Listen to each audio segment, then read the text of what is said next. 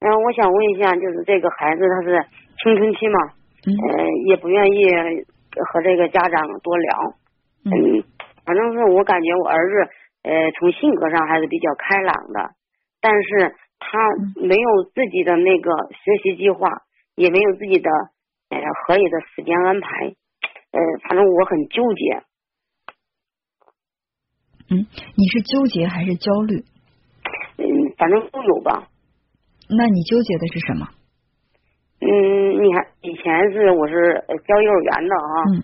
嗯，给他一块儿上学的，就是我们本科的嘛，呃，和他成绩差不多的，人家现在那个成绩水平还是相当高，他反正是往下面落的也不是太狠，但是吧，呃，感觉一直没人家的好，嗯，为什么一定要跟人家比？那可能是我我我自己的一种压力吧，嗯嗯，在现实生活里边，咱就是感觉自己的那个素质还有修养不太高，嗯呃，感觉这个呃，从工作方面吧，还是什么方面，嗯，感觉都非常有压力。我感觉让他现在好好学习，然后可能长大有个好出路吧。嗯，其实你是把想把自己的压力放在孩子的肩头，让他来承担。如果说孩子嗯能够有一个好的学业，然后将来找到一份好的工作，你可能就会呃轻松一些，嗯不再为孩子承担太多，会这样想。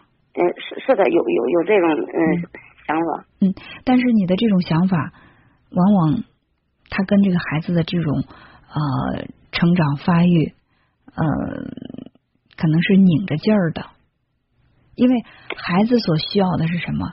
是家长首先对他的一种全盘的接纳，因为每个孩子他的发展的这种速率是不同的，有的孩子呃早熟，有的孩子晚熟，有的孩子在这方面会突出，有的孩子在那方面会突出。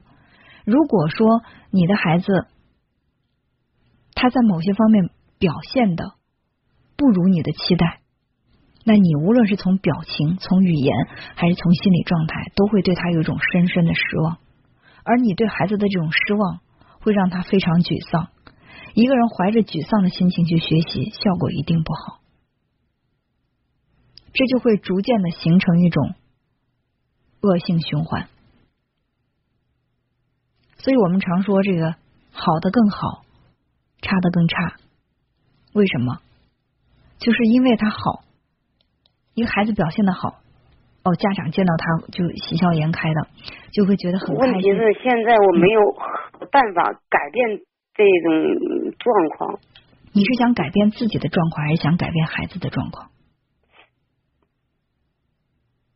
嗯，调节一下自己的那个素养吧，然后呃还有那个方法，我感觉确实有时间对他说话语气上啊还是比较苛刻一点的，然后还一直都是让他上那个补习班啊，这样，嗯，反正尽量的都是孩子现在是你刚才说到孩子是青春期是吧？哦，呃，年龄能具体一些吗？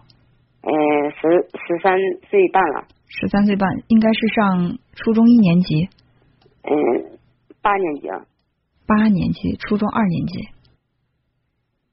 啊。是吧？是。嗯，他的学习成绩在班里面排位大致是一个什么样的阶段？嗯二十多名吧。三十多名。全班一共多少学生？嗯，八九十人吧，八九十人。他其实是在中上游，嗯，是吧？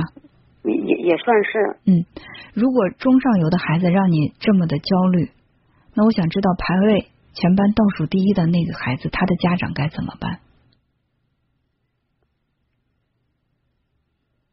你可能会想，那他那是他的事儿，跟我没关系。那为什么你去跟排名第一的那个孩子比，而不跟排名倒数第一个的孩子比呢？如果说总是拿最高的标杆去衡量孩子，对孩子来说是不公平的。我们在工作当中能每次都做到最好吗？不一定吧，是是不是？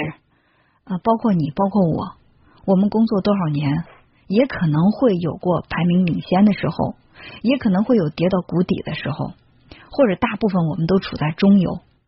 为什么我们要求孩子每时每刻都要在这个最上游飘着，满足我们的虚荣心，缓解我们的压力？那孩子的压力由谁来的来扛呢？其实孩子的抗压能力比大人弱小的多。所以当孩子出现困难的时候，他的学习，比如说在三十多名，他也感到不太满意的时候，他希望听到的家长对他说：“还好，还好。”我们来共同努力往前再追一追，好不好？我们往前再赶一赶，好不好？而不是听到家长说：“你看某某某人家的成绩，你再看看你的成绩，你为什么不能够像人家一样呢？”那孩子反问你一句：“那为什么有的妈妈人家可以做到多棒多棒，是什么专家，或者说收入是每个月好几万，每年薪好几百万，为什么你做不到呢？”那我们又拿什么来回答孩子？